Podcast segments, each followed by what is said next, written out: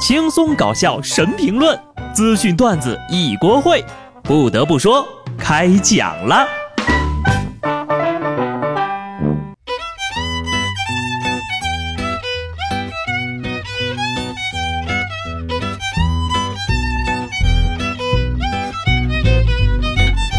Hello，听众朋友们，大家好，这里是有趣的。不得不说，我是机智的小布。假期的第一天，在庆祝中度过。白天呢，在办公室里看大阅兵，欣赏宇宙最帅天团，那每走一步都是最美构图，特别燃，超帅的。不得不说，我这个强迫症呀，应该都是国家惯出来的。没办法，谁让家里有这个条件呢？这个时候呢，我就要劝大家一定要多读点书了，多积攒点文化。看这种大场面的时候呢，多用一点震撼。壮观、威武、雄壮、排山倒海、气势磅礴、摧枯拉朽、恢宏浩大、鼓舞士气等等形容词，以免看到壮观场景的时候只会说：“哎呀，我去，真奇！”看了一个上午吧，我根本分不清飞机导弹是什么型号的，就感觉自己特别没有文化。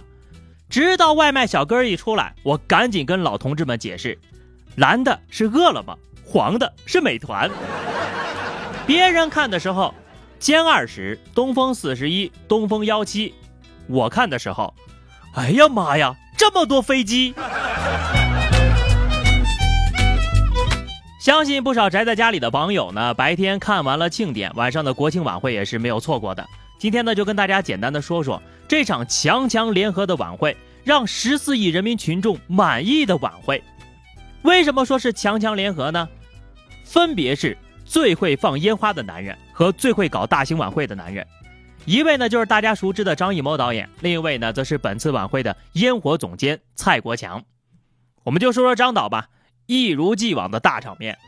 一号晚上，飘动的五星红旗，巍峨的长城，展翅的和平鸽，旋转的地球村，仿佛带我们回到了零八年奥运会那晚梦幻般的夜晚。别人呢是开口跪，张艺谋可以拥有一个词儿。睁眼跪，这种场面我只能闭嘴惊艳。这场晚会呢，用美轮美奂、绝无仅有、世界顶尖来形容，一点都不过分。也感谢两位艺术大师为我们带来美好的记忆。突然就很期待啊，百年大庆的时候能给我们带来更多的美好回忆了。祝愿祖国繁荣昌盛。除了大师呢，国庆的盛宴上还有很多人用自己的方式做出了贡献。女足季军、女篮亚军、女排夺冠，巾帼英雄们共同庆贺新中国成立七十周年。九月二十九号，女排世界杯，中国女排全胜登顶。九月二十九号，女篮亚洲杯，中国女篮夺得亚军。九月二十八号，U 十六女足亚洲杯，中国女足二比一逆转战胜澳大利亚，荣膺季军。致敬巾帼英雄们！除此之外呢，很多小不点儿也做出了贡献啊！还记得那几万羽鸽子吗？不得不说呀，光一个放鸽子的组织难度、执行力度、实施效率，恐怕就足以难倒绝大部分的国家地区了。认真科普一下啊，这些国庆放飞的鸽子呢，它们都是信鸽，是有身份的鸽子。这些信鸽呢，一般在国庆前一天开始收集，鸽子们会根据家的不同方向，被分别到天安门广场的不同位置。百分之九十以上的鸽子呢，会在飞行表演后呢飞回家，剩下那不到百分之十的咕咕，大概是被其他鸽子给拐跑了吧。回来的鸽子呢，就可以吹一辈子了。我可是参加了七十年大庆的国歌，被借的主人呢，心里头肯定也特别的自豪，自家的鸽子终于上电视了。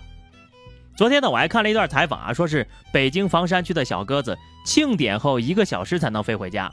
密云怀柔呢，估计会更远一点，真的是非常辛苦了呀。说到辛苦呢，还是要说说几个小时不停工作在岗位上的同行们。国庆大阅兵呀，全程铿锵完美的解说来自康辉老师和海霞老师，但在幕后的他们呢，需要吸氧防止晕倒，真的是太辛苦了。光彩的背后付出了太多，太伟大了。解说了将近四个小时呀。语气平稳、慷慨激昂的，能不大脑缺氧吗？就这种铿锵的播报，说几句我都有点晕了。为他们点赞。话说这个国庆节假期你们都去哪玩了呢？我们成年人呢从来不做选择，直接办公室七日深度游。我觉得吧，我是属于那种不想加班又想放国庆长假的体质，所以当主播可能不太适合我了，是时候走出去看看了。估计走进科学的同行们最近也要跳槽了。九月三十号，《走进科学》栏目播出的最后一期，网友们是纷纷怀念。不看不知道，这节目呀，竟然九八年就开播了，真是太有年代感了。数十年的节目就要大结局了，这到底是道德的扭曲，还是人性的沦丧呢？也可能是编导实在编不下去了。说起央视的这档招牌科普节目呀，绝对是很多人的童年阴影。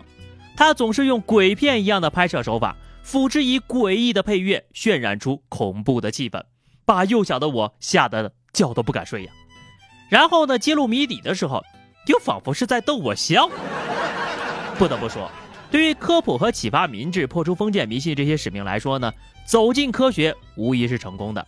他让百姓们都知道，平常被传得神乎其神的传言、故事、离奇古怪的事情。很多时候呢，都只是一些正常的现象，要相信科学，不要随便迷信哟。接下来这事儿啊，要是搁在走进科学里，那得三级起步。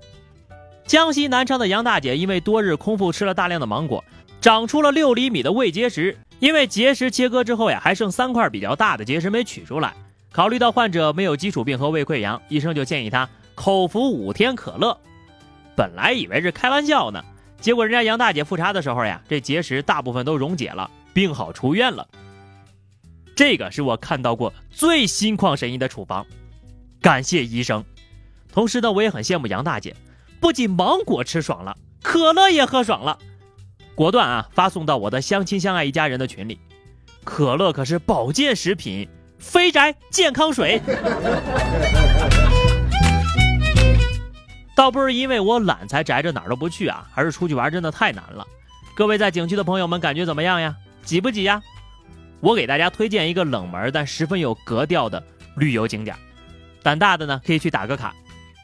当年事故发生的核心地带切尔诺贝利四号反应堆控制室将首次向游客开放，但是因为辐射超正常值的四万倍，游客需要穿特殊防护服，而且呢最多只能在控制室待五分钟。HBO 迷你剧《切尔诺贝利》放映之后呀，这个切尔诺贝利啊就成为了热门的旅游景点。今年呢已经接纳了8.5万的游客。乌克兰旅游局计划呢将开放21条旅游新线路。就这也有人敢去？是去花钱享受辐射吗？世界上呀真的没有什么艰难险阻能够战胜人类的好奇心。这个旅游开发者也是神奇了。有句话叫“盖革一响，爹妈白养”。辐射这东西可不是闹着玩的，真是闲的呀，不知道咋玩了，要跟生命玩一把，打死我也不去。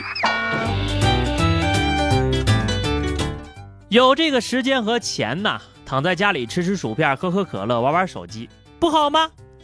好的，以上就是本期节目的全部内容了。如果您有什么想对小布说的话呢，欢迎在评论区留言，关注微信公众号 DJ 小布或者加入 QQ 群二零六五三二七九二零六五三二七九，来和小布聊聊人生吧。下期不得不说，我们不见不散，拜拜。